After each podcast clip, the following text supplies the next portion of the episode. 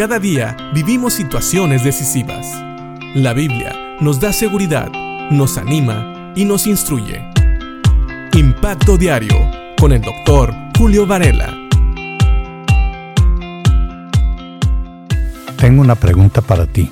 ¿Qué tan importante es la comunión del creyente con otros hermanos en Cristo, con el cuerpo de Cristo que es la iglesia? No sé si alguna vez te has preguntado esto. Hay creyentes que piensan que ellos pueden estar sin tener comunión con otros creyentes. Hay creyentes que ni siquiera piensan en esto. Ellos tienen comunión con otras personas, pero no buscan la comunión con los hermanos y hermanas en Cristo. Debemos de pensar siempre en lo siguiente. Cuando Dios nos salvó, no nos salvó para estar solos como creyentes, como nómadas o ermitaños. Él nos creó para estar en comunión con Él, pero también en comunión unos con otros en el cuerpo de Cristo. Por eso Pablo, en la primera carta a los tesalonicenses, en el capítulo 2, en el versículo 17, habla precisamente de la búsqueda de esta comunión que tanto él, Silas y Timoteo buscaban tener con estos hermanos en Tesalónica. Fíjate lo que dice Pablo. Amados hermanos, después de estar separados de ustedes por un breve tiempo, aunque nuestro corazón nunca los dejó, hicimos todo lo posible por regresar, debido a nuestro intenso anhelo de volver a verlos.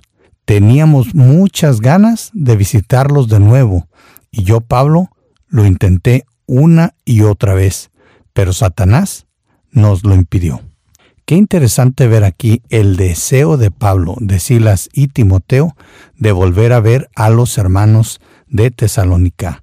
Ellos se habían separado, como dice aquí Pablo, no por mucho tiempo. Sin embargo, el amor en Cristo, el amor como hermanos, les hacía tener este deseo de volver a tener comunión, compañerismo con ellos, de volver a verlos. Y algo más interesante lo vemos en el versículo 18, donde Pablo dice que él, teniendo muchas ganas de verlos, intentó ir una y otra vez, es decir, varias veces. A veces nosotros pensamos que tenemos ganas de hacer algo, pero sabes, la intensidad de ese deseo se ve por las ocasiones en que lo intentamos.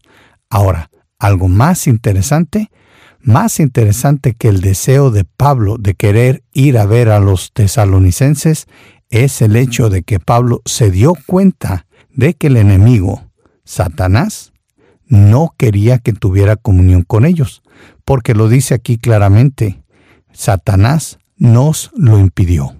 Así es, ponte a pensar lo siguiente, ¿qué tan buena es la comunión de los creyentes con otros creyentes? Al punto de que Satanás no quiere que ocurra.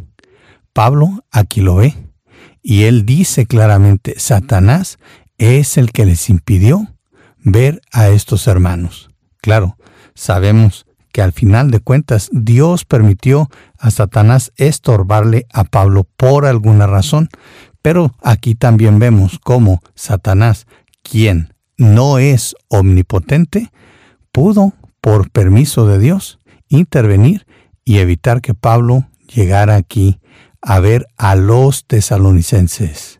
Increíble.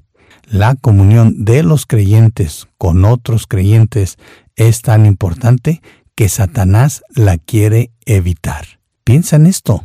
No sé cuánto tú valoras la comunión con tus hermanos y con tus hermanas, pero es algo muy bueno, es algo muy valioso, es algo que le molesta a Satanás, pero que le agrada mucho a Dios.